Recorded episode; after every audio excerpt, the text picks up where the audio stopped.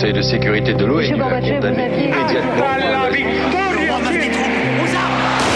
Vous n'avez pas, M. Mitterrand, le monopole du cœur. Moi, j'ai vu Brel. Les présidents, ils sont pas pour nous. C'est moi Vous pensez tous que César est un con Comment ce groupe d'hommes peut décider pour des millions et des millions d'autres hommes? 12, 11, 10, 9, ignition sequence start. Mesdames et messieurs, culture générale. Bonjour, bonjour à tous et bienvenue dans Culture 2000. Bonjour Jean-Baptiste. Salut. Bonjour Marlène. Salut. Bonjour Morgane. Salut. Bonjour Julie. Bonjour.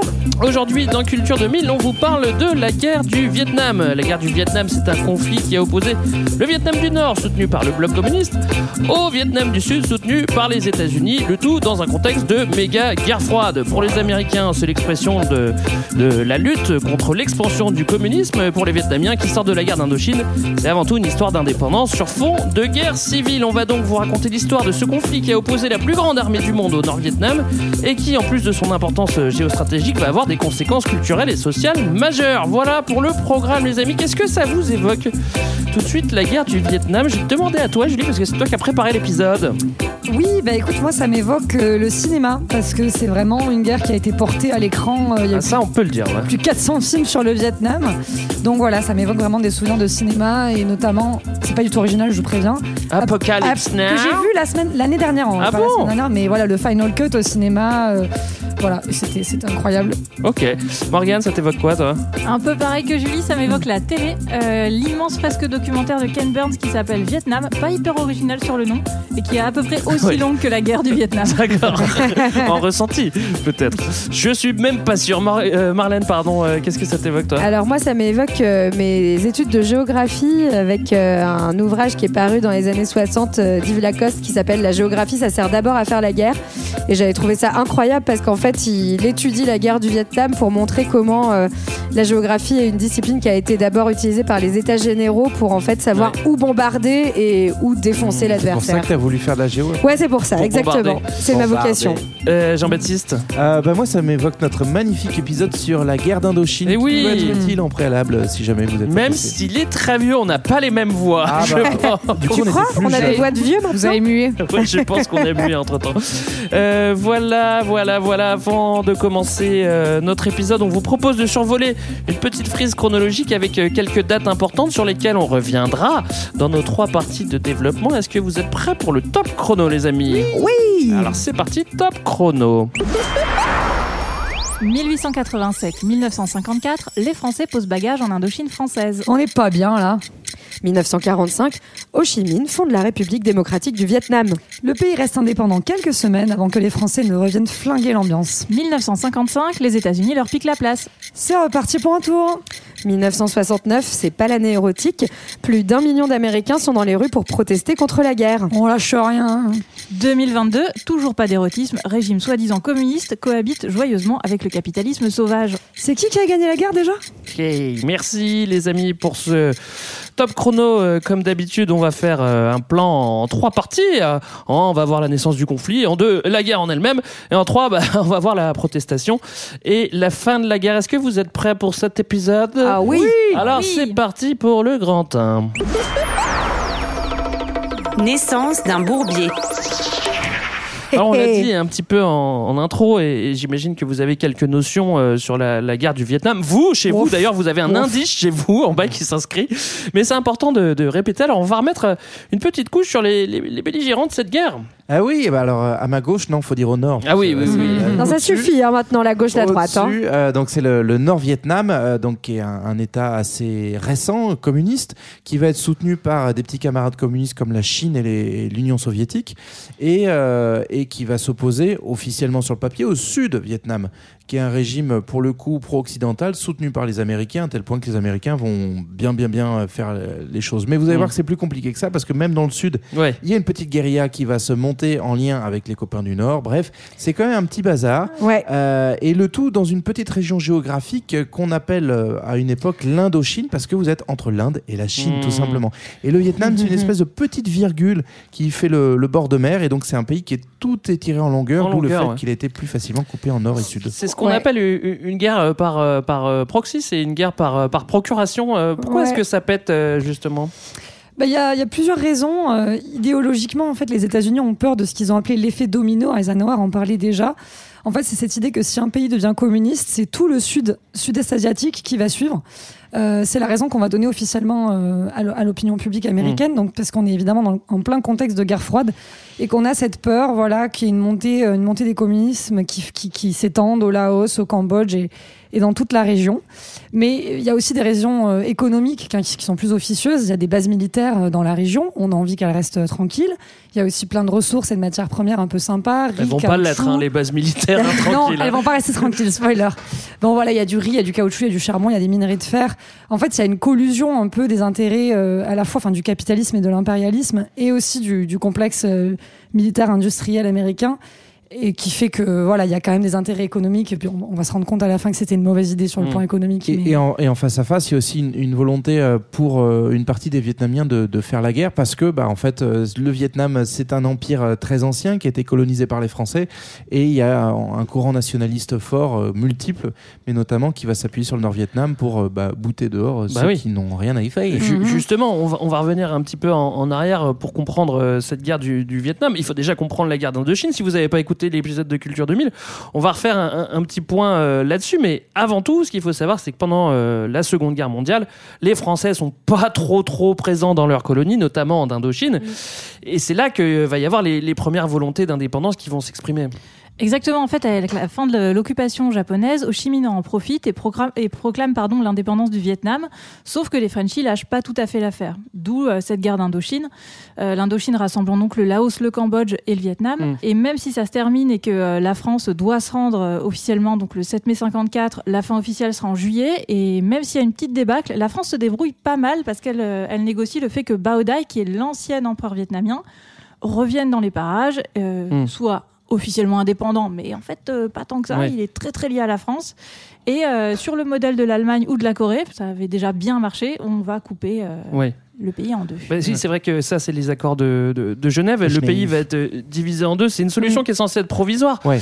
Il y a des élections qui sont prévues à 56, mais comme les communistes sont un peu trop populaires, on a peur qu'ils gagnent. Du coup, Oui. on va éviter de faire ces, ces C'est élections. ça, en fait. on donnait euh, 80% d'estimation de, de vote, je crois, à Ho Chi Minh. Donc c'est c'est clairement les, les communistes qui auraient gagné, qui auraient réunifié le, le pays euh, dans le cadre de ces élections libres qui étaient prévues par l'accord de Genève, donc qui prévoyait et la réunification et les Mmh. élections libres.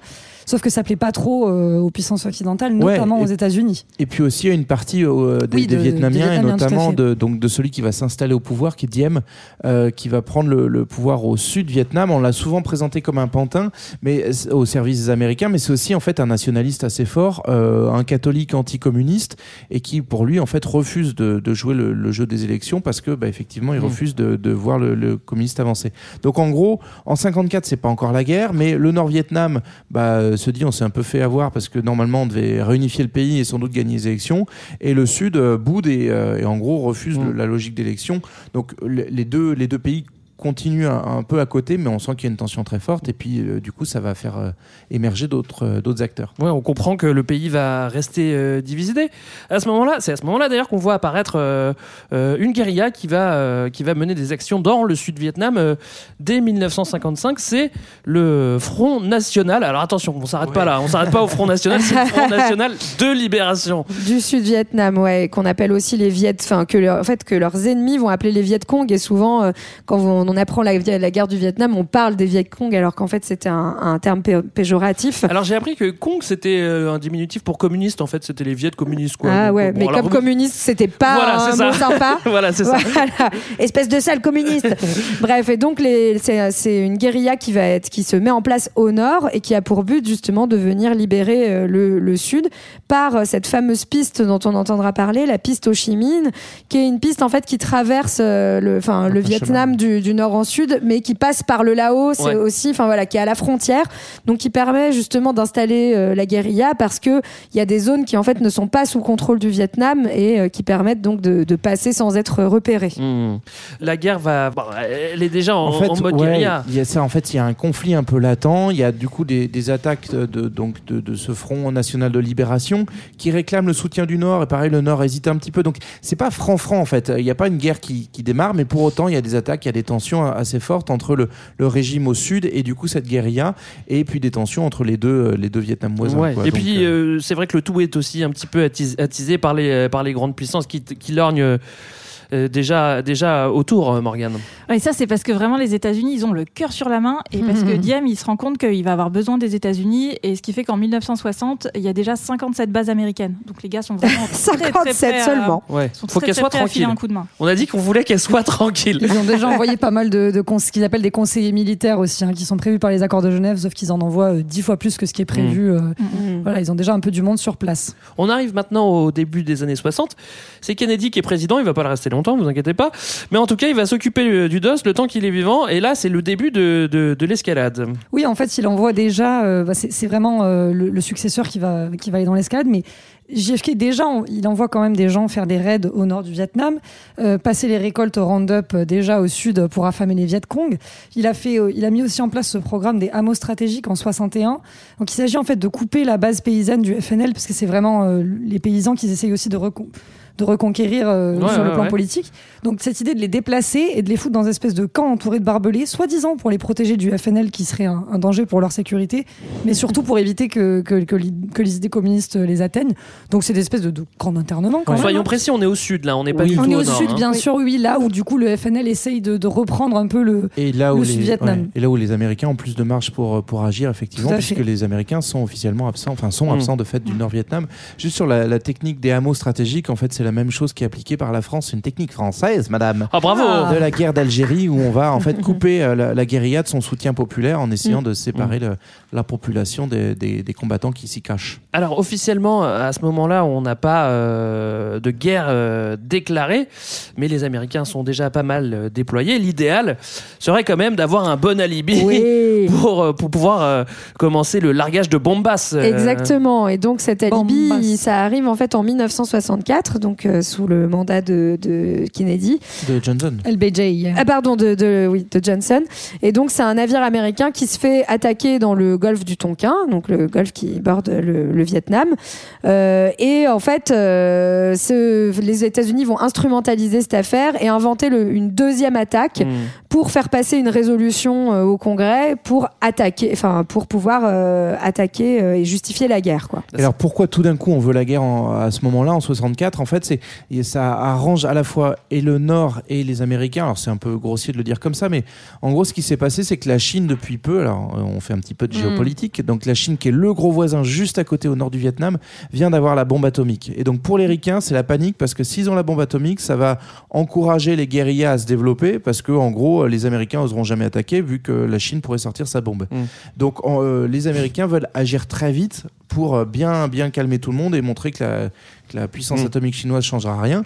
Et à l'inverse, au nord, bah, ça, ça les motive en fait. Ils se disent, bah, on a un puissant allié qui a la bombe atomique, donc euh, il y a une espèce de, de changement de pouvoir, notamment Ho Chi Minh qui était plutôt partisan de on se calme, il est mis sur la touche et euh, c'est euh, Douane, euh, qui, le Douane pardon, qui, qui va prendre l'ascendant au sein du parti euh, euh, communiste et qui va aussi lui pousser à l'escalade. Et donc en gros, bah, c'est un peu un- une battle de vas-y t'es chaud, ouais je suis chaud, ouais t'es chaud, ouais je suis chaud. Et Ouais, du coup bah ça bah, marche. bah, tout le monde est chaud. Hein. Donc là, si tout le monde est chaud et qu'en plus les Américains ont une vraie raison, un vrai prétexte, hein, ils Ah vont oui, il y a des pouvoir. vraies raisons. Ils vont pouvoir. Alors, ça a été déclassifié il y a pas longtemps. C'est prouvé que c'est un complot. Hein. Donc euh, il y a pas de. C'est pas. Bah, de- en fait, c'est que tout, la, euh, la résolution qui a été votée au, con- euh, au Congrès, elle a été rédigée des mois avant l'incident. Donc en fait, ils attendaient juste l'incident qui permettrait Oui, de faire voter ça- ça. Quoi, voilà. Et Donc- euh, JFK, Oui, et vas-y. JFK, il a aidé aussi, euh, il a filé un petit coup de main parce qu'au bout d'un moment, il pouvait plus euh, agir assez librement. Donc, pour se débarrasser de Diem, un jour, il a quand même Mm. demandé à, à son ambassadeur euh, américain au Vietnam de ne pas rencontrer Diem. Et ce qui fait qu'il ne l'a pas prévenu qu'il y avait un coup d'État qui se préparait contre lui. Et Diem a été assassiné. Mm. Ouais. Et donc, il y a une intervention directe. et on peut enfin, il y a une junte militaire pro-américaine qui s'installe. On est donc maintenant en 65, roulement de tambour, c'est l'opération Rolling Thunder. Ouais, c'est pas un tube de ACDC, c'est un, pro- un programme de bombardement. C'est vrai que Ça ressemble, Ça hein. aurait pu être Hell's Bells, mais tu vois, c'est. Donc ça commence en 65, ça va se poursuivre jusqu'en 68. C'est des bombardements d'une ampleur euh, rarement égalée dans l'histoire en fait, hein, qui touchent euh, des civils, des temples. C'est extrêmement violent. Ça va être, euh, bon, on en reparlera plus tard, mais plus de deux fois et demi en tout le- les bombes larguées euh, pendant la Seconde Guerre mondiale, y compris dans le Pacifique et en Europe. Donc c'est c'est massif. Euh, Yeah. Sur Terre, donc d'abord c'est dans l'air, mais après ça va aller sur Terre aussi. Mm. C'est ce qu'on va appeler l'américanisation de la guerre, c'est-à-dire les premiers soldats américains au sol. Donc là, on bascule dans un truc où c'est plus juste une guerre civile entre Nord et Sud avec des soutiens un peu Ouais. semi-lointains. C'est vraiment une guerre des États-Unis contre le gouvernement communiste de Hanoï. Il va y avoir euh, plus de 500 000 soldats euh, Ouais. d'ici 68, euh, 3 millions qui seront envoyés en tout. Euh, C'est ça, voilà. c'est que les États-Unis vont euh, avoir un, re- faire un, un recours massif à la conscription. Donc euh, c'est le retour de bah, vraiment du, du service quoi. Vous recevez votre petite lettre et vous devez partir pour le Vietnam. Il faut savoir que euh, à cette époque-là, en fait, c'est surtout les jeunes, enfin des, des très jeunes et des très pauvres qui vont partir au Vietnam, puisque en fait les classes sociales aisées euh, voient que ça sent pas très bon et vont euh, parvenir à se faire exempter pour plein de raisons et, no- et notamment euh, voilà notamment donc les profs, les ingénieurs, les, les étudiants des grandes Ah universités. bah voilà les profs. Euh, toujours, Ah. toujours là à rien foutre. hein. voilà. Et donc euh, le recrutement va se faire essentiellement au sein des communautés les plus pauvres, c'est-à-dire les communautés afro-américaines et, euh, et hispaniques qui vont euh, largement euh, être envoyées comme chair à canon. Côté euh, FNL, euh, en revanche, on a une armée euh, régulière euh, de combattants et on a aussi plein de guerrieros qui sont euh, villageois le jour, euh, Ouais. combattants euh, la nuit, et donc euh, des, des villageois guerrieros euh, à mi-temps. Voilà, Euh, c'est la fin de notre première partie. On récapitule. On a compris que les Vietnamiens sortent de la guerre d'Indochine, que les Français ont coupé le pays en deux en partant. Les Américains traînent dans la région pour être euh, sûrs que le Nord n'impose pas son régime communiste au, au Sud. Ils sont prêts à en découdre. La guerre est lancée. On passe maintenant au grand 2. La sale guerre. Alors ça va flinguer dans tous les sens. Il faut savoir que l'essentiel des combats, moi c'était un truc que j'avais pas bien compris. Il se passe au sud. C'est surtout de la guérilla. Eh oui. hein. C'est surtout les Ricains qui essayent de contenir la guérilla Viet Cong depuis euh, depuis leur base. Et, et de temps en temps, en représailles, ils vont quand même passer au nord pour balancer des des, des, des bombes. Ouais, hein. en fait, c'est combat au sud et bombardement au nord, Ouais. en gros la, la règle. Mais c'est ça. ça. qui est intéressant, c'est qu'il n'y a pas de front ni de bataille dans cette guerre. En fait, le but, c'est de euh, établir ou rétablir l'autorité du Vietnam Sud dans les campagnes. Donc, en fait, c'est des hélicos américains qui arrivent, qui lâchent les gars, ça plombe des communistes et des Ou pas. civils. Euh, voilà, Ouais, pas mal de civils Oh, dans aussi. le doute. Et ça repart, quoi. Et effectivement, Ouais. on met des bombes, euh, on met des bombes au nord. Et c'est des stratégies euh, qui ont des petits noms sympas, de type search and destroy. Donc ça, c'est en gros, euh, Mais c'est comme Avast l'antivirus, c'est ça? Non, pardon. Ouais, c'est-à-dire, Wow. euh, on arrive dans un village, on exécute les hommes, on incendie les maisons, on fout les, les femmes, les enfants et les vieux dans des camps de réfugiés. Bah ouais. En fait, là, il faut bien comprendre que justement cette stratégie, c'est une stratégie euh, qui s'explique par la guerre de guérilla, parce que en Mm. Fait, l'ennemi en face, c'est pas une armée régulière, et c'est justement, bah, comme tu l'as dit, des citoyens qui euh, le jour euh, sont paysans et le soir euh, Ouais, vont ouais. bombarder. Donc tout le monde est soupçonné. Voilà, tout le monde est, tout le monde est soupçonné. Donc en fait, c'est vraiment une traque aux militants communistes et aux voilà euh, et, et aux sympathisants. Et en plus, tout ça dans un contexte, euh, il faut le, enfin ça c'est le point géographique, mais un contexte donc de jungle. hein, et tous les films qu'on voit sur le Vietnam montrent bien ça, où en fait, euh, voilà, les, les Vietnamiens vont largement, pro, enfin, comme ils sont beaucoup moins armés que les Américains, euh, il y a vraiment cette stratégie de la guérilla de profiter du territoire et de la connaissance du territoire pour Mm. aller se cacher, ce qui va nécessiter donc des, des voilà des opérations de recherche hyper poussées avec euh, voilà euh, les images qu'on a de mecs qui rampent, euh, Ouais. qui sont camouflés euh, dans la jungle, dans les barques, euh, etc. Il y a un autre concept aussi, c'est euh, le, Free Fire Zone. Les Free Fire Zone, c'est quoi ça? Alors on pourrait penser que c'est une, une zone libre et en fait pas vraiment. C'est plutôt from une, euh, desire, tu ouais. vois? de gens après, ouais. Je pense que c'est ça. Et en fait, c'est plutôt une région du Sud euh, où tout le monde est considéré comme un ennemi. Globalement, euh, il y a officiellement une liberté de tirer sur tout ce qui n'est pas identifié. ouais. Du coup, Et- c'est pas du tout Free Fire, quoi. Non, c'est Bah, open Fire, fire, euh, open fire, ouais. Tout le monde y Mhm. passe. euh, donc, c'est- c'est vraiment. Donc c'est euh, des zones voilà, qui sont identifiées quand on a suspecté tel ou tel village de, de soutenir la, la guérilla. Alors en fait, euh, ce qui va expliquer que, que la guerre euh, du Vietnam va toucher principalement des civils, parce que forcément ils sont milieu de tout ça. On a aussi des phénomènes, on va dire, anti-civils du côté euh, de, euh, des, communistes euh, également, hein, parce que faut s'imaginer que dans une guerre de guérilla, ça demande une certaine détermination et un leadership qui s'impose. Et bah, en fait, le Vietnam, c'est c'est 54 ethnies différentes avec des histoires différentes et autant aussi de sensibilité politique. Et donc, bah, notamment, le, le- Front de Libération Nationale, il va imposer sa politique à des concurrents. On a par exemple le Front Uni de Libération des races opprimées qui rassemble uniquement des ethnies montagnardes et qui combattent aussi bien le Sud que le Nord. Nord. Donc en fait, il y a, il y a d'autres camps euh, simplement que Ouais. euh, le Sud contre le Nord. mais complexe. Ils sont tout pas dans ça la pour merde. dire qu'au global, quand c'est complexe comme ça, c'est les civils qui trinquent. Quoi. Mhm. On, on l'a vu hein, dans pas mal de films euh, euh, qu'il y a une déshumanisation, déshumanisation pardon, de, de l'ennemi. C'est très courant hein, dans les guerres et c'est un élément qui va euh, aussi favoriser euh, forcément euh, les massacres. Bah oui, euh, par exemple, un des plus connus, c'est euh, le massacre de My Lai. Je suis pas trop sûre de la prononciation. C'est en 1968, euh, environ 500 femmes, euh, enfants et personnes âgées qui sont exécutées euh, dans des fosses par le par l'armée américaine. Ça sera dénoncé par un soldat plus tard euh, et il y aura un seul condamné qui fera seulement Mm. trois ans de prison. Mais c'est un des un des pires massacres de de l'armée américaine. Et ce qui est intéressant, c'est cette, euh, cette dimension raciale qu'on a mentionnée de la guerre, où en fait l'adversaire est complètement déshumanisé. Bon, concrètement, ils sont pas blancs, donc euh, on les considère pas vraiment comme des hommes. C'est un peu les mêmes phénomènes que dans le Pacifique dans la Seconde Guerre mondiale. Donc ça donne lieu à des exactions hallucinantes, des soldats qui ont des colliers de- d'oreilles autour du cou, Ouais, des c'est trucs. euh, une pratique de trophée en fait. C'est ça, Comme à la chasse, on, va, euh, on va le prélever des pénis, des, des Mm. crânes euh, Mm. sur, le, sur le cadavre de l'ennemi. Je vous propose maintenant d'écouter un petit extrait sonore. Ça ne vous fait pas mal au cœur de voir des compatriotes à vous qui sont morts comme ça dans la rizière et qu'on tue tous les jours? Écoutez, c'est la guerre. Tuer ou être tué. Eux, ils, ils reçoivent des armes des Chinois et des Russes. Et, il faut bien en finir. Mais vous, vous recevez des armes des Américains Naturellement. Parce que, écoutez, entre nous, Vietnamiens, on sait qu'on n'y peut rien. C'est pas nous qui décidons de cette guerre. Mais, puisque c'est la loi de la guerre, tuer ou être tué. Si nous, nous ne les tuons pas, un jour ou l'autre, ils vont nous tuer. Alors, on, on comprend, hein, ça, ça rejoint euh, ce que, ce que tu nous disais euh, juste avant, euh, JB. On n'est pas juste dans un conflit face à une puissance étrangère, c'est également une guerre civile. C'est pour ça que tu as choisi cet extrait-là, Julie. Oui, voilà, c'était pour un peu mettre en avant l'aspect du que c'est une guerre civile et c'est un, un aspect dont on a un peu plus de mal à trouver des, des informations en fait du point de vue vietnamien. De voilà, c'est quand même euh, le Vietnam Sud qui combat le Vietnam Nord. Et, euh, et voilà, c'est bien, c'est Mm, bien mm, illustré mm. par cet extrait.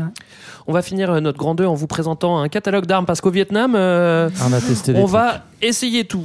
Le- le- on, va, on va utiliser notamment des armes particulièrement euh, destructrices qui, qui sont un peu euh, liées au, au contexte et à la géographie qu'avait présenté Marlène. Euh, notamment, euh, les Américains utilisent des défoliants comme l'agent orange, merci Monsanto, pour détruire de la végétation où se cachent les Viet Cong, euh, ce qui crée de la contamination des sols et donc de nombreux problèmes de santé et de malformation chez les enfants à naître. Monsanto, euh, toujours dans les bons coups, livre en fait 80 millions de litres de ces produits-là Mm.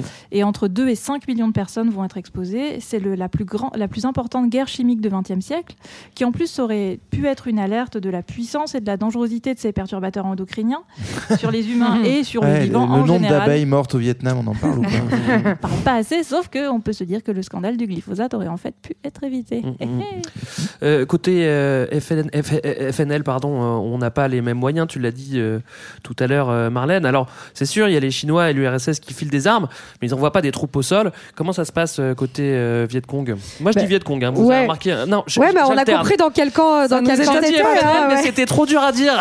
non, mais en fait, donc les Viet Cong vont creuser. Donc, euh, il y a, voilà, ça va vraiment être cette guerre euh, de la jungle. Donc, ils vont creuser notamment des réseaux de tunnels pour échapper aux, aux attaques. D'ailleurs, il me semble que c'est des choses qu'on peut, qui se visitent hein, aujourd'hui, Ouais, euh, voilà, euh, au, au Vietnam.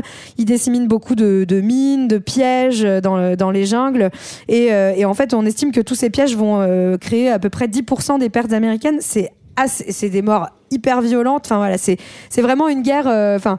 qui explique aussi voilà euh, tout ce retour des vétérans dont on va parler après aux États-Unis avec des, des mecs qui deviennent complètement dingues Ouais, euh, ça, c'est sûr, parce ouais. qu'ils sont euh, perdus dans la jungle à craindre enfin voilà euh, derrière qui est derrière la moindre feuille un Qui truc qui va péter euh, pas savoir qui est l'ennemi etc Euh, et donc euh, en fait cette stratégie elle va quand même payer parce que c'est une stratégie de terreur aussi euh, donc qui est celle de la guérilla Ouais. face à, à- à une armée américaine qui a des moyens complètement disproportionnés et, et dingues euh, en face quoi Mais qui maîtrise euh, mal la guérilla. qui de maîtrise fait. bah, bah, en fait c'est le principe de la guérilla c'est que du coup la puissance étrangère connaît pas le terrain et donc du coup euh, c'est ça alors après il y, a- il y a quand même aussi du côté du Nord Vietnam qui alimente euh, le- la guérilla du Sud euh, un soutien assez fort quand même Ouais, du oui, oui.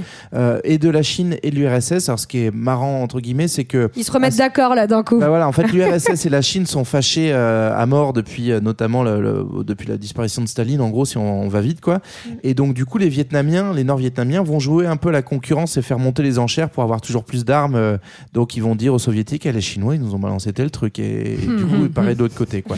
Donc ils sont pas non plus totalement à poil, mais c'est vrai qu'il y a une vraie dissymétrie, en tout cas sur, euh, sur le, le- le combat dans le Sud. Un petit mot encore sur la, sur la piste euh, Ho Chi Minh, euh, parce que c'est vrai que comme elle passe par le, le- le Laos et le Cambodge, il va y avoir des dommages collatéraux aussi. hein, mais c'est vrai que ça, c'est vraiment le nerf de la guerre. Oui, bah en fait, c'est que euh, les, notamment euh, les, les États-Unis n'arrivent pas à, à contrôler cette piste. hein. Donc, ce fameux sentier euh, qui est utilisé par les combattants communistes, il y a plein de photos que vous pouvez retrouver euh, Ouais, ouais. d'archives qui sont assez dingues où tu les vois avec leur barda, qui transportent des trucs pas possibles. Ouais, en pleine jungle. Voilà, en pleine jungle, sur deux, ça- elle fait à peu près 2000 km du nord au sud. Et euh, résultat, bah, en fait, elle va être bombardée euh, à à balles, cette piste, et euh, d'où des bombardements qui, font, en- qui vont en fait toucher aussi le Laos Bah et le ouais, Cambodge. qui est pas en guerre, Et notamment dans le bouquin dont je parlais au début, hein, la géographie, ça sert d'abord à faire la guerre. Il explique comment euh, justement les Américains vont viser certaines digues, notamment sur le Mekong, qui sont euh, côté euh, Laos ou côté Cambodge, pour les faire péter et, et inonder de l'autre côté, quoi. Ouais, c'est vrai qu'on a, là, on peut le dire, on a des moyens disproportionnés. euh, c'est- ils combattent pas de la même façon, quoi. Non, parce qu'on n'a pas parlé de tous les petits produits euh, bio euh, qu'utilisent les États-Unis. Il y a quand même un petit truc un peu, un peu graphique euh, et qui va être représenté beaucoup en, en photographie et, et réexploité aussi ensuite dans le cinéma. C'est l'essence gélifiée, donc le napalm, qui sera, Ouais. Qui sera aussi une arme symbolique de la guerre du Vietnam. Mm. Qui avait été, il me semble, hein, euh, utilisé d'abord par les Français en Indochine. Oui, tout à fait. Donc, euh, bon, Ah non, mais on, on a, on a tout inventé, tout piquer. Ouais, Ah bah, en fait, euh, là encore, que, ça soit pour le défoliant, c'est-à-dire l'agent orange, ou que ça soit le napalm, le but c'est bien de détruire toutes les cachettes possibles. En gros, si, le problème c'est que les gars se cachent dans la jungle, donc s'il n'y a plus de jungle, il n'y a plus de soucis. Quoi. Mm, mm, mm. Voilà pour la partie 2 euh, sur la guerre. Euh, ce qu'on a compris dans cette partie, c'est surtout qu'il y avait une grande différence de moyens entre l'armée américaine et la, et la guérilla euh, du Viet Cong. On arrive maintenant au Grand 3 et on va essayer de terminer cette guerre. Le vent tourne. En fait, la guerre, c'est mal. Alors le compte de cette histoire, c'est finalement les Américains vont rejouer exactement la même histoire que les Français avant. Euh, par exemple, ils vont essayer de vietnamiser le conflit. Les Français l'avaient fait en 49 en créant justement quand ils ont créé ce Vietnam du, Sud et de Vietnam du Nord, c'était pour que les Vietnamiens euh, se battent euh, les uns contre les autres. Et les Ricains vont refaire exactement la même chose derrière, quoi. Oui, ça c'est l'idée de Nixon qui est élu en 68 et qui s'était engagé à sortir les États-Unis du Vietnam. Donc la vietnamisation, c'est cette idée qu'on va contenir à soutenir, on va pardon, on va continuer à soutenir l'aviation, l'aviation au, au niveau financier, disons, mais qu'on va retirer les troupes américaines. Et en fait, du coup, la guerre continue pendant que Ouais. son aspect le plus visible et le plus impopulaire est gommé. C'est-à-dire, on enlève les soldats, mais en fait, on continue à Ouais, envoyer en l'argent. formant des, des troupes Et on, au on, for- voilà, on forme les, les Vietnamiens sur place davantage. ouais. Ouais, parce qu'en en fait, il faut euh, comprendre que euh, c'est- enfin, Nixon, il fait pas ça euh, juste comme ça parce qu'il se dit pas- euh, je préfère que les Vietnamiens se tuent entre eux. C'est que premièrement, la guerre ça coûte super cher et que les États-Unis commencent à vraiment douiller euh, financièrement euh, de après ces euh, années de guerre euh, qui enfin qu'on- qui commencent à, à peser. Et puis en plus, ça commence à gronder euh, au niveau euh, de l'opinion publique américaine. Tu veux dire les, les- les jeunes gens avec les cheveux longs là et qui sont pas contents, c'est ça? Pas contents. Ouais, c'est-à-dire que quand ils décident ça, en fait, il y a déjà eu 40 000 morts euh, soldats, dans les soldats américains. Il y a 78% des Américains qui, qui pensent que c'est plus possible. Hmm. Mais ça, c'est euh, en 68. Avant ça, en fait, euh, le mouvement anti-guerre commence euh, plus tôt. Au début, c'est plutôt de Quand fait, ils ont les euh, cheveux courts. Voilà, quand ils ont les cheveux Ah, courts. C'est plutôt du fait euh, d'organisations étudiantes euh, très politisées. Euh, par exemple, on a le Students for a Democratic Society, qui est une organisation euh, étudiante qui va vraiment être euh, le fer de lance un peu du mouvement euh, anti-guerre, qui va organiser les premières manifs. Donc au début, c'est plutôt un truc de, de gauchistes de fac, mais euh, ça va prendre petit à petit avec euh, un mouvement finalement assez hétérogène, avec aussi des hippies, des gens de la classe moyenne, des, des gens qui viennent plutôt du mouvement Black Power, et même des vétérans. Euh, Il y a aussi le milieu artistique euh, qui va s'en mêler. Morgane, tu peux nous dire un mot là-dessus peut-être? Je peux vous parler de Jimi Hendrix, mais à la base, moi, je voulais vous parler des sportifs, parce que je voulais vous parler de Mohamed Ali. On en avait déjà parlé dans Deux heures de perdu et euh, avec EPO, notamment Mohamed Ali, euh, qui est lui vraiment à la croisée de plusieurs combats, euh, de plusieurs combats pardon, parce qu'il est et jeune et noir, pas de bol, et il va déclarer euh, assez sérieusement qu'aucun Viet Cong ne l'a jamais traité de nègre. Euh, pour ça, il va écoper de 10 000 dollars d'amende, Mm. il va être condamné à 5 ans de prison, mais il ira jamais en prison euh, finalement. Et surtout, il va perdre sa licence de boxe. Donc, il va tout perdre d'un coup. Mm, et il a mm, la chance d'être assez privilégié pour réussir à, ouais, à s'en tirer les 10 000 dollars d'amende. coups. Mais en tout cas, ce qu'il faut comprendre euh, juste, c'est qu'en 1965, il y a 60% de la population en faveur de la guerre. Et en fait, 60% est contre six ans plus tard. Et ça, enfin, il y a aussi quelque chose à comprendre là-dessus, c'est que c'est pas que, ça vient pas aussi que des mouvements contestataires. La presse va jouer un rôle super important, et notamment le journalisme de guerre. Et en fait, c'est un truc assez intéressant de regarder notamment les couvertures du magazine Life, qui Mhm. couvre euh, beaucoup la guerre. C'est des couvertures super, des unes super célèbres. Et au tout début de la guerre, c'est vraiment euh, euh, la, la, la fraternité des soldats américains. On est tous ensemble, les boys et tout. Et puis, en fait, petit à petit, euh, c'est vraiment les couvertures bah, mythiques euh, de la violence de la Ouais, guerre, ouais. la violence contre les Vietnamiens. Et la presse va vraiment jouer un rôle pour retourner aussi l'opinion publique euh, contre la guerre. Et même un peu de vidéos aussi. Hein. Ouais. Euh, Et bah, ça sera fait- pas comme le- la guerre du Golfe, mais euh, il y, y en a, il y en a aussi quoi. Il y a déjà effectivement du reporter euh, live, mais en fait, ça, il faut aussi comprendre que ça vient avec le déploiement des GIs au sol. C'est-à-dire que tant qu'on fait que bombarder un village, Mm. un, un pays lointain, bah. Bon, est-ce que c'est moral ou pas? A priori, ça fait reculer le communisme, donc tant mieux. Mais euh, en fait, les familles américaines commencent à paniquer parce qu'avec la conscription, euh, les jeunes, ils partent au front. Et donc, du coup, tout le monde connaît dans sa famille euh, un frère, un fils, euh, un cousin qui va, qui va partir au front et qui va pas revenir. Ouais. Parce que c'est aussi le, le suivi médiatique de tous les, les, les cercueils qui reviennent euh, du, du front. Et donc, du coup, on commence à comprendre que c'est une guerre qui coûte cher. Donc, le sens d'aller battre, de se battre très lointain, euh, enfin, très, Très loin, loin. Oh là. Euh, contre, contre un ennemi euh, dont on n'est finalement pas si sûr qu'il soit vraiment dangereux ou communiste, est-ce que ça, est-ce que ça vaut Ouais, parce que juste dernier truc, c'est la première guerre euh, télévisée Mhm. en fait. hein. Oui. Donc, donc, euh, donc ça, ça, ça va avoir un, un impact très C'est ça qui va aider à mobiliser l'opinion, effectivement. euh, voilà, c'est ça va être appelé le living room war. Sachant qu'à l'origine, c'était un but de motivation. C'est-à-dire que c'est l'armée américaine qui embarque des reporters pour dire vas-y, au plus proche des combats pour Ah que yes, les du gens napalm, suivent. j'ai trop envie d'y aller. Yes, des mecs qui rentrent dans la jungle, ça a l'air super. Alors avec le temps, euh, la contestation euh, va euh, durcir. On le comprend. Comment ça s'organise justement un petit peu plus tard euh, dans les années, euh, enfin fin 60 Bah, voyez, au début, on est plus sur une résistance passive avec des manifestations, etc., de la désobéissance civile. Après, on va passer au blocage. On va bloquer des universités, des institutions politiques. Il va y avoir aussi graduellement une dénonciation du système euh, impérialiste plus général. Et en 67, par exemple, on a un moment complètement pivot de la mobilisation, qui est la marche sur le Pentagone, où là, on a quand même 50 000 personnes qui sont dans la rue. C'est le moment où on a cette fameuse photo de la, de la fille euh, devant le, le canon avec la fleur au bout.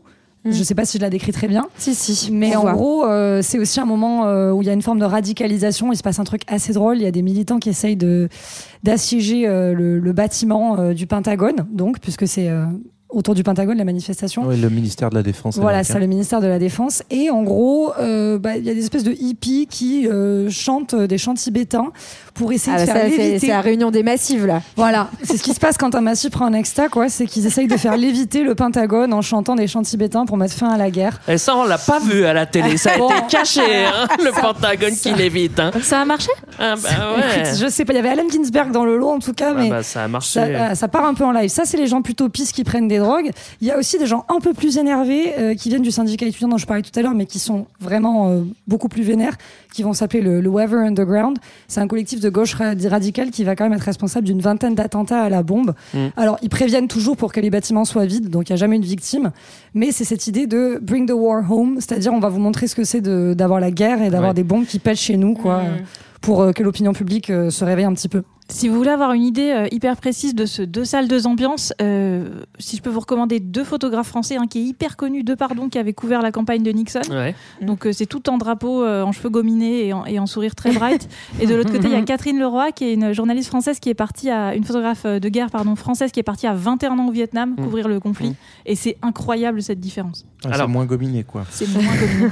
Justement, on va revenir euh, du côté euh, du Vietnam. On est maintenant en, en 68 et le FNL va frapper un, un grand coup euh, dans le sud. Les Vietcong, tu veux Ouais, dire? C'est pareil. Ça s'appelle euh, l'offensive du, du Tet. Ouais, L'offensive du Tet, c'est le nouvel an vietnamien en 68. euh, et c'était une attaque qui fait qu'il y a un aéroport qui est bloqué, une ambassade américaine qui est brièvement occupée, mais surtout c'est l'occasion de dévoiler les faiblesses du dispositif américain, parce qu'en fait c'est pas une offensive uniquement durant le Nouvel An, c'est euh, une offensive en trois phases qui date, euh, qui dure pardon de janvier 68 jusqu'à septembre 68 environ, et surtout euh, ça reste un échec militaire en effet pour le Nord, puisqu'il y a 105, il y a 105 villes ciblées, il y en a pas une seule euh, qui sera dominée par le Nord, mais par Mm. contre, euh, ça va faire complètement changer l'état d'esprit. C'est des trucs, euh, c'est des- c'est simultané. hein, En fait, c'est ça, et c'est ça qui est Oui, un peu ça. qui a Mm. surpris les Américains, même si ça n'a pas allé au bout comme tu comme tu l'as dit. euh, c'est que on, on prenait un peu le, le, le- le FNL, notamment comme une guérilla un peu désorganisée qui tapait quand elle pouvait, mais euh, voilà. Et en fait, là, ils montrent leur capacité à organiser une frappe sur l'ensemble du territoire, même si ça marche pas militairement, ça montre que politiquement, il y a une forme d'unité entre le Nord-Vietnam et donc ce sud, euh, euh, on va dire cette guérilla du sud. Et ça se, ça se coordonne aussi avec une action internationale qui est hyper importante, Euh, c'est-à-dire que pendant tout ce temps-là, notamment les grandes figures de la guerre contre l'Indochine, c'est-à-dire euh, Ho Chi Minh et, et euh, qui sont, sont des grands leaders internationaux, mais en fait, ils font la tournée des popotes et ils vont expliquer partout, ils donnent des conférences dans le monde entier, dans tout le tiers-monde, pour dire que cette guerre est sale et qu'il faut que les Américains rentrent chez eux. Donc il y a ce qui se passe dans, sur le terrain avec l'offensive du tête, il y a les qui doutent à la maison parce que ça fait comme beaucoup de cadavres, et puis il y a l'opinion mondiale qui dit mais les gars, euh, vous faites quoi en fait? Vous n'êtes pas censés être les leaders du monde libre, euh, ça, ça va peut-être bien faire quoi. Mm, mm, mm. Après l'offensive euh, du tête, justement, la, la guerre est de plus en plus euh, impopulaire euh, en- en- aux États-Unis. C'est un peu la désillusion justement pour les Américains. Là, on est déjà euh, en 69. hein.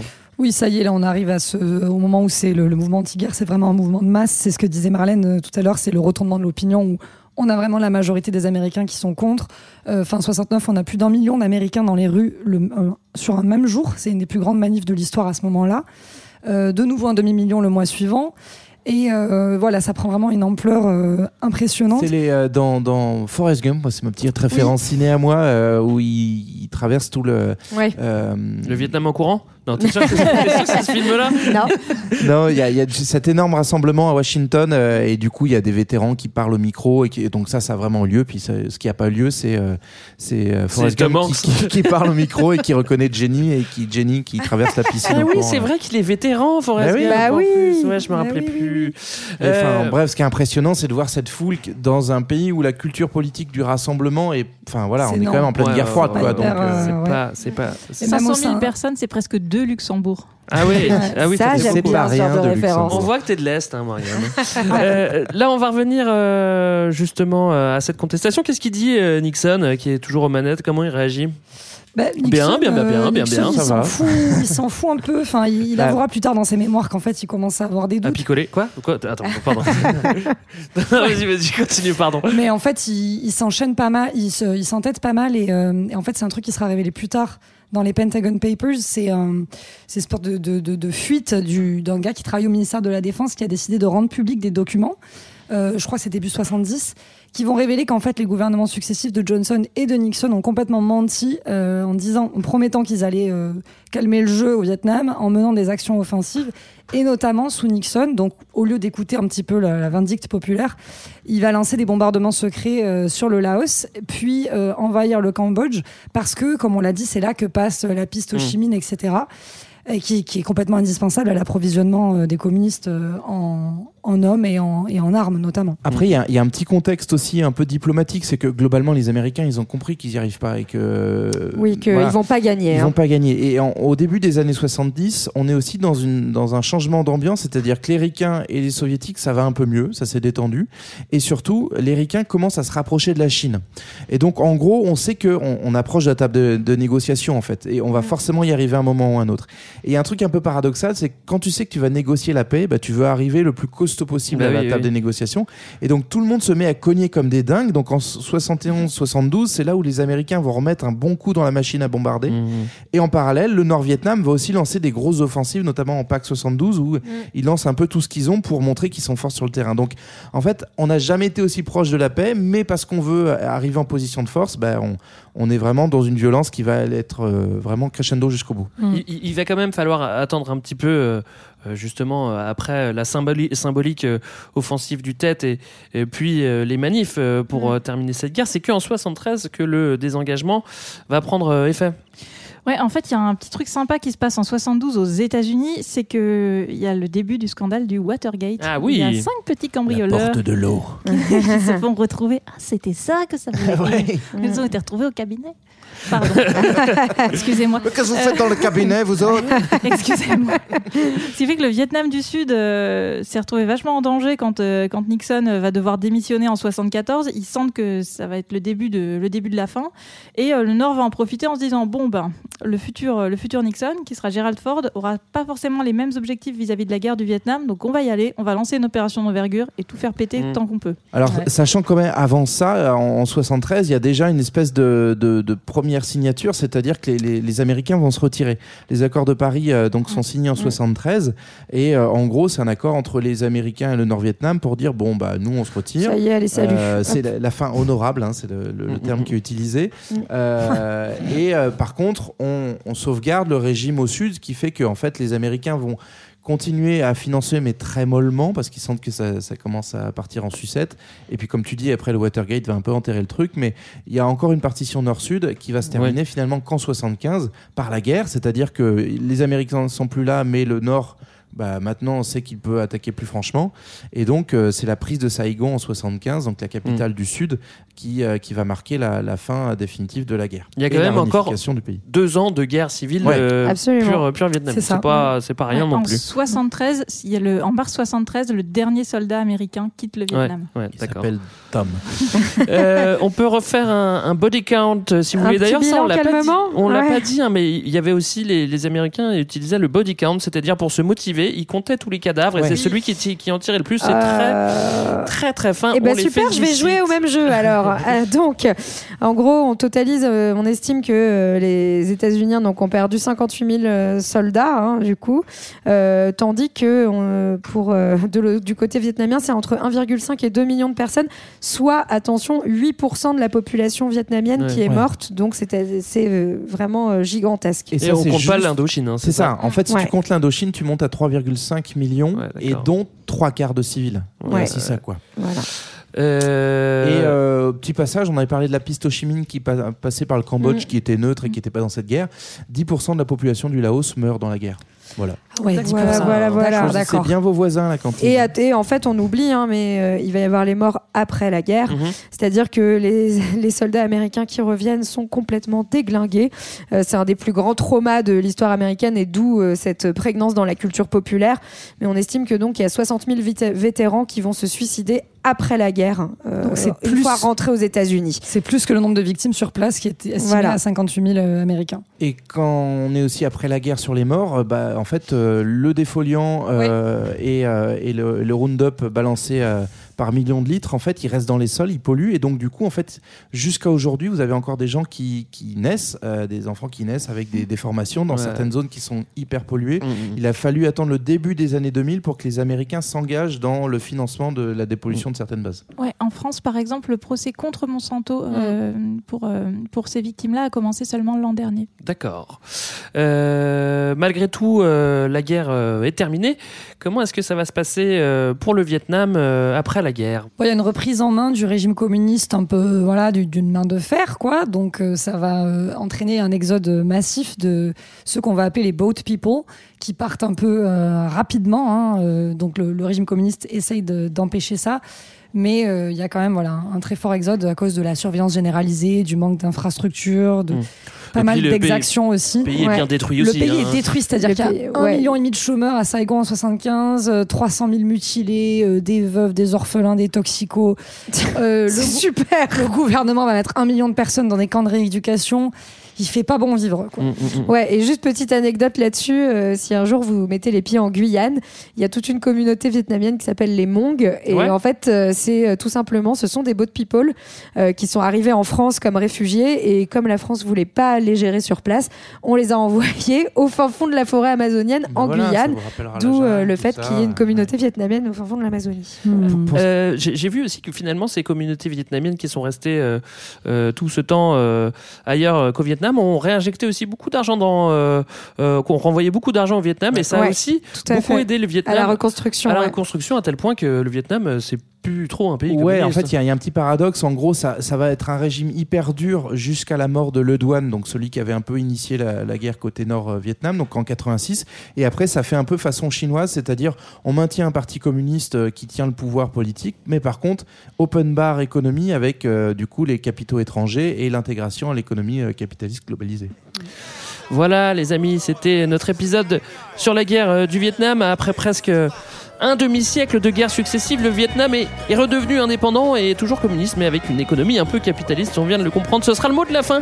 Euh, on écoute Marvin Gaye. Je ne savais pas, mais c'était une chanson. C'est une chanson sur la guerre. Tout à fait. Euh, je pensais que c'était une chanson d'amour, moi. parce Ouais, que- moi aussi. Pas trop, non. Écoute les paroles. Pas du tout. Euh, merci de nous avoir écoutés. Euh, on, nous, on se retrouve dans deux semaines pour un autre épisode. D'ici là, pour écouter les anciens épisodes, il y a cette saison. Vous avez de quoi faire quand même. Sinon, vous pouvez lire notre livre ou euh, nous faire un peu, euh, nous faire un peu, nous faire un peu d'argent, nous Voilà, faire un nous peu faire un d'argent. Faites de l'argent, c'est très important de faire de l'argent. sur le Utip. Euh, bye bye les amis, à dans deux Bye semaines. bye. Salut. Salut.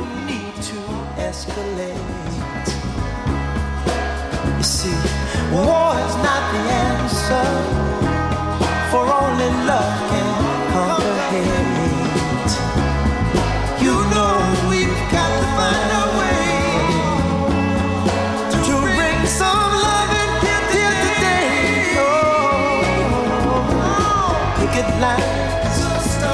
picket signs. Don't punish me with brutality. Talk to me so you can see oh, what's going on.